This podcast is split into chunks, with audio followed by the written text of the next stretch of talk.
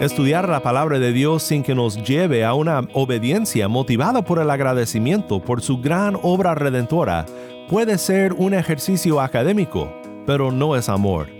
El amor a Cristo es un amor que guarda sus mandamientos y que los guarda de todo corazón.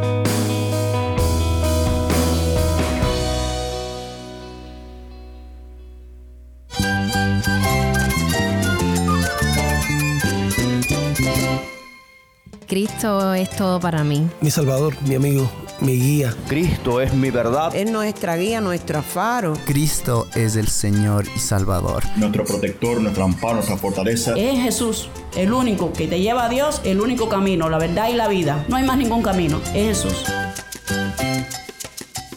Estás escuchando a El Faro de Redención. Cristo desde toda la Biblia para toda Cuba y para todo el mundo.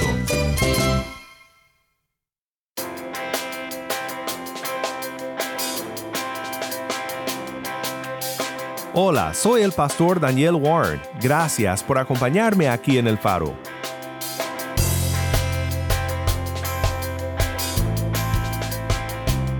Es un gran privilegio estar nuevamente aquí contigo para estudiar la palabra de Dios juntos, en una serie titulada Respondiendo a la palabra. Aquí en el faro tenemos la costumbre de pasar de vez en cuando una semana entera en los salmos, y esta semana estamos en el Salmo 119 queremos ver en este majestuoso salmo algunos temas que nos ayudarán a pensar en cómo el creyente debe de responder a la palabra.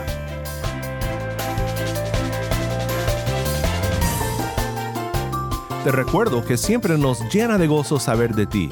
Puedes escribirme al correo electrónico ministerio arroba el Nuevamente nuestro correo electrónico es ministerio arroba el faro de Y no olvides buscarnos en las redes sociales. Nos puedes encontrar en Telegram, Facebook, Instagram y Twitter en arroba faro de redención. Si tienes una Biblia, busca el Salmo 119 y quédate conmigo para ver a Cristo en su palabra.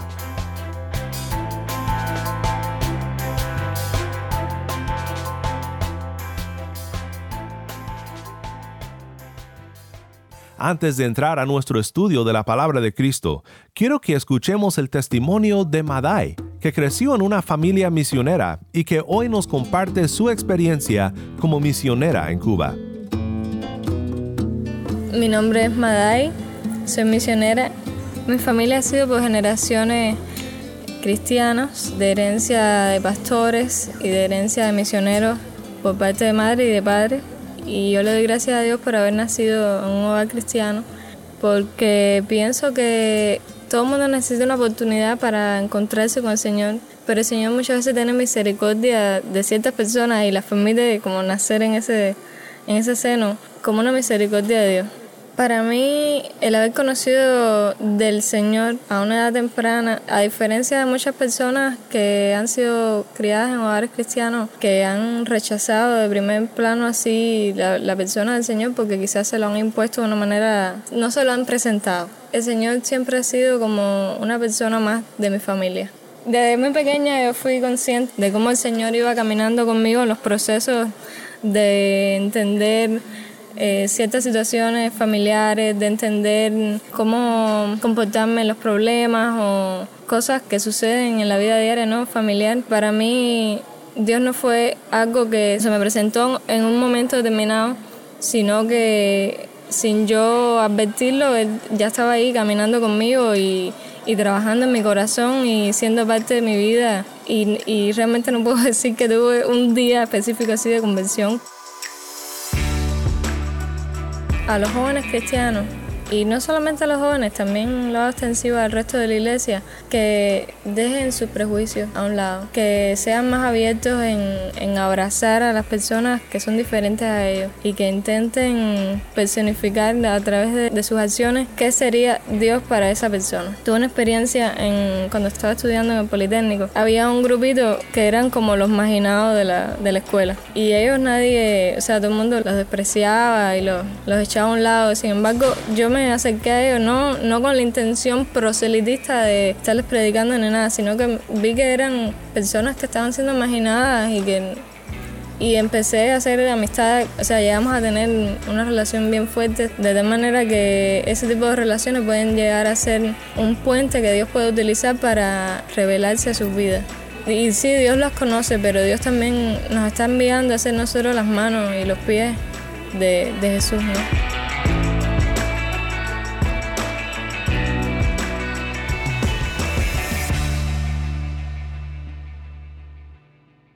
Muchas gracias, Madai. Qué maravilloso es ver la gracia de Dios en tu vida desde tan pequeña. Y gracias por estas palabras de ánimo para la iglesia, para que representemos a Cristo a todo aquel que nos rodea.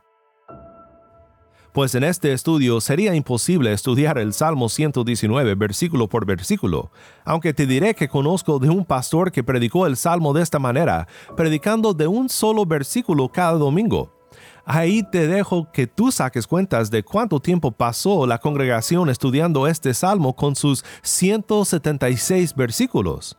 Pero esta semana quiero pensar contigo sobre algunos temas del Salmo 119.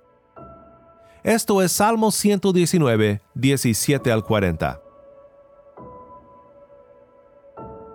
Venga también a mí tu misericordia, oh Señor, tu salvación conforme a tu palabra Así tendré respuesta para el que me afrenta, pues confío en tu palabra. No quites jamás de mi boca la palabra de verdad, porque yo espero en tus ordenanzas. Así que guardaré continuamente tu ley, para siempre y eternamente, y andaré en libertad, porque busco tus preceptos. Hablaré también de tus testimonios delante de reyes, y no me avergonzaré me deleitaré en tus mandamientos, los cuales amo. Levantaré mis manos a tus mandamientos, los cuales amo, y meditaré en tus estatutos. Acuérdate de la palabra dada a tu siervo, en la cual me has hecho esperar. Este es mi consuelo en la aflicción, que tu palabra me ha vivificado. Los soberbios me insultaron en gran manera, sin embargo, no me he apartado de tu ley. Me acuerdo de tus ordenanzas antiguas, oh Señor, y me consuelo. Profunda indignación se ha apoderado de mí por causa de los impíos que abandonan tu ley. Cánticos para mí son tus estatutos en la casa de mi peregrinación.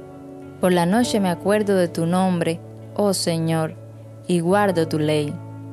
Esto se ha hecho parte de mí, guardar tus preceptos. El Señor es mi porción, he prometido guardar tus palabras. Supliqué tu favor con todo mi corazón. Ten piedad de mí conforme a tu promesa. Consideré mis caminos y volví mis pasos a tus testimonios. Me apresuré y no me tardé en guardar tus mandamientos. Los lazos de los impíos me han rodeado, pero no me he olvidado de tu ley. A medianoche me levantaré para dar gracias a ti por tus justas ordenanzas. Compañero soy de todos los que te temen y de los que guardan tus preceptos. La tierra, oh Señor, está llena de tu misericordia. Enséñame tus estatutos. Bien has obrado con tu siervo, oh Señor, conforme a tu palabra. Enséñame buen juicio y conocimiento, pues creo en tus mandamientos. Antes que fuera afligido, yo me descarrié, pero ahora guardo tu palabra. Bueno eres tú y bienhechor, enséñame tus estatutos. Los soberbios han forjado mentira contra mí, pero de todo corazón guardaré tus preceptos. Su corazón está cubierto de grasa, pero yo me deleito en tu ley. Bueno es para mí ser afligido, para que aprenda tus estatutos. Mejor es para mí la ley de tu boca que millares de monedas de oro y de plata. Muchas gracias, Tai. Nuevamente, esto fue el Salmo 119, 17 al 40.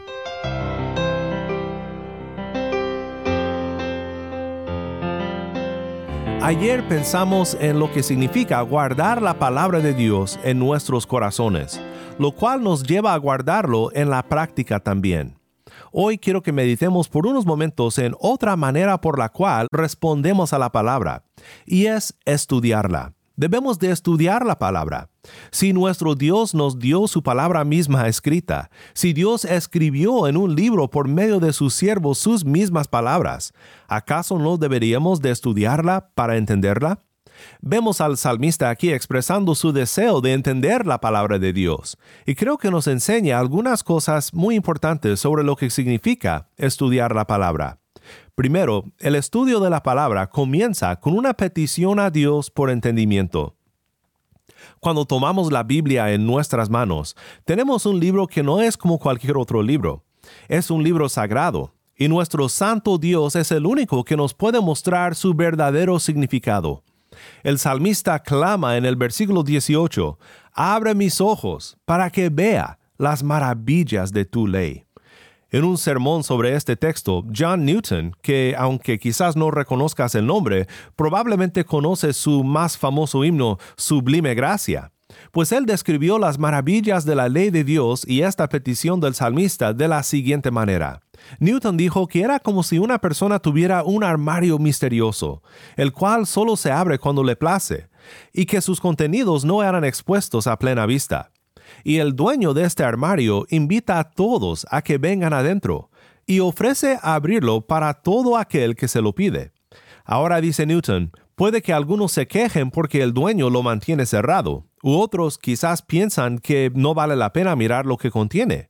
Pero todo aquel que quiere satisfacer su curiosidad simplemente pide al dueño que lo abra y le dan las gracias por haberlo hecho. En cuanto a los que se quejan, pues no tienen de qué quejarse simplemente pudieran haberle pedido lo mismo. Dice Newton, de igual manera las riquezas de la gracia divina se pueden comparar a un armario lleno de riquezas, del cual Cristo es la puerta. La palabra de Dios de igual manera es un armario cerrado, pero la llave de la oración la abre. El Señor invita a todos, pero el poder abrirlo está en sus manos. Nadie puede ver estas cosas a menos que Él se las muestre pero Él no rehúsa abrirlas a nadie que se lo pida con sinceridad.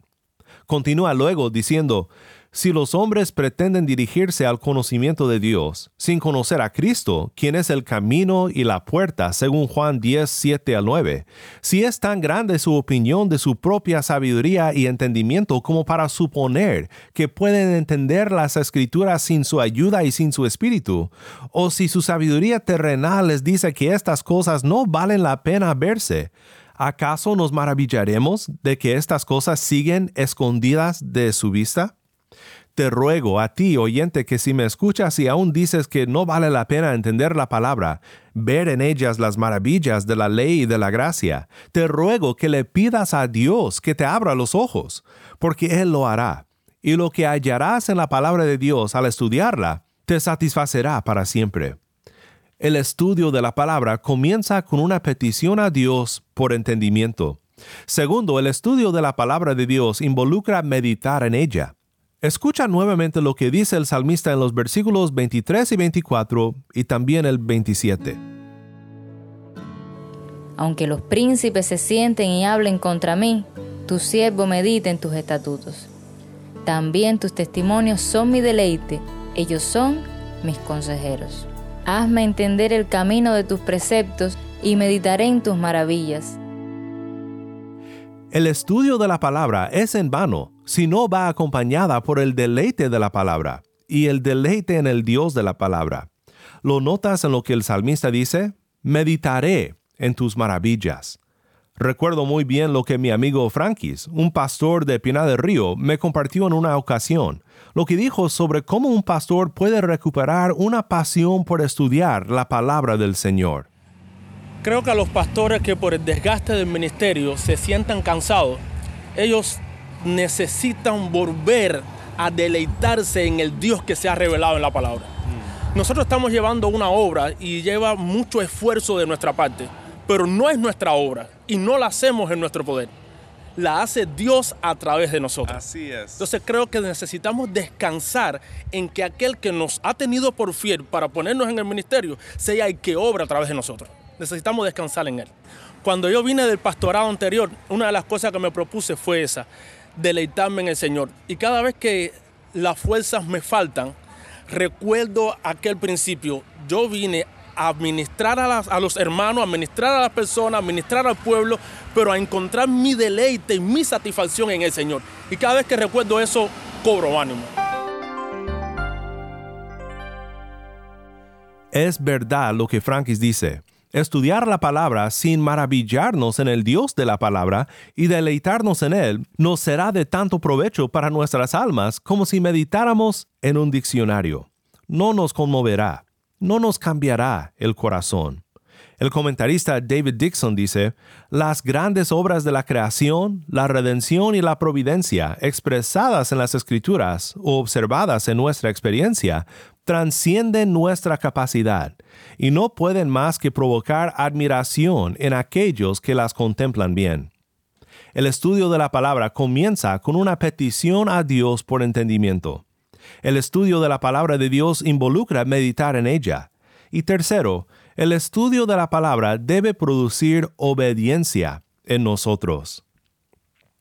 Es impresionante cuántas veces el salmista habla de guardar y cumplir la ley de Dios en el Salmo 119. Dice en el versículo 34, Dame entendimiento para que guarde tu ley y la cumpla de todo corazón. Quiero que pensemos por unos momentos en lo que significa cumplir la ley de todo corazón. Hay muchas cosas en la vida que hacemos a medias, sin muchas ganas y sin tanto compromiso. Imagínate si eres un hombre casado, te vas a dormir un viernes por la noche, le dices a tu esposa que la amas de todo corazón, luego te levantas, vas a la cocina y en la mesa ves una lista de todas las cosas que tu esposa desea que hagas. A lo mejor ya no ocupa mucha imaginación la historia, pero ya te identificas con ese ejemplo. Pero bueno, tus palabras del viernes en la noche serán comprobadas por tu reacción en aquel momento de tomar la lista de la mesa y decidir lo que harás el día sábado con tu tiempo. En Juan 14:15 Jesús nos dice, si ustedes me aman, guardarán mis mandamientos. Estudiar la palabra de Dios sin que nos lleve a una obediencia motivada por el agradecimiento por su gran obra redentora puede ser un ejercicio académico pero no es amor. El amor a Cristo es un amor que guarda sus mandamientos y que los guarda de todo corazón.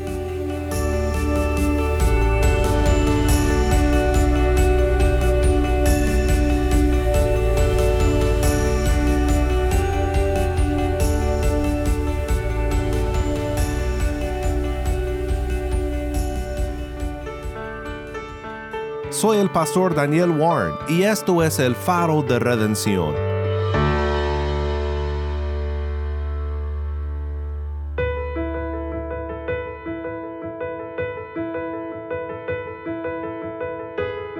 Al leer el Salmo 119 debemos de siempre recordar que los anhelos del salmista de leer la palabra, de meditar en ella y de obedecerla son en su último instante palabras de los labios de nuestro Señor Jesucristo. Él es el gran salmista que desea deleitarse en su Padre y obedecerle en todo. Su obediencia y su vida justa es nuestra por fe en Él.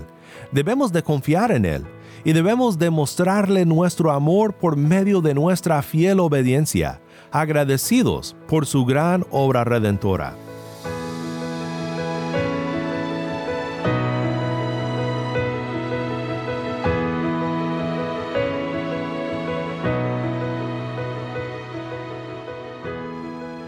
Oremos juntos para terminar. Padre Celestial, una vez más venimos ante ti y nos deleitamos en tu gracia, en tu fidelidad hacia nosotros, tu pueblo, aun cuando somos infieles. Necesitamos de tu palabra para mostrarnos a Cristo y para mostrarnos tu santa ley para caminar en justicia y en verdad. Perdona nuestros pecados por tu amor hacia nosotros en Cristo y haznos de nosotros un pueblo fiel a ti, que desea meditar en tu palabra, estudiarla con la ayuda de tu Espíritu y crecer en santidad y en amor. En el nombre de Cristo nuestro Redentor oramos. Amén.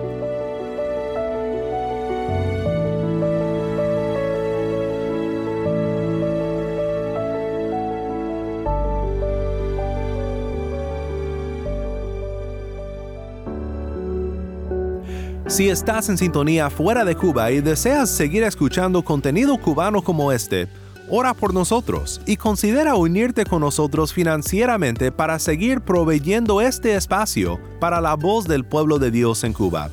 Para más información sobre el faro y sobre cómo puedes ayudar, visita nuestra página web elfaroderedencion.org.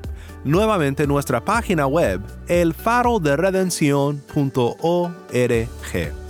¿Tienes una historia que contarnos sobre cómo el faro de redención está impactando tu vida? Mándanos un correo electrónico a ministerio arroba elfaroderedencion.org ministerio arroba elfaroderedencion.org. O si te es más fácil, puedes enviarnos un mensaje en WhatsApp. Nuestro número es 1-786-373-4880. Nuevamente nuestro número de WhatsApp 1-786-373-4880 y no olvides buscar el perfil del Faro de Redención en Facebook, Instagram y Twitter, donde encontrarás diariamente más recursos para animarte en tu fe.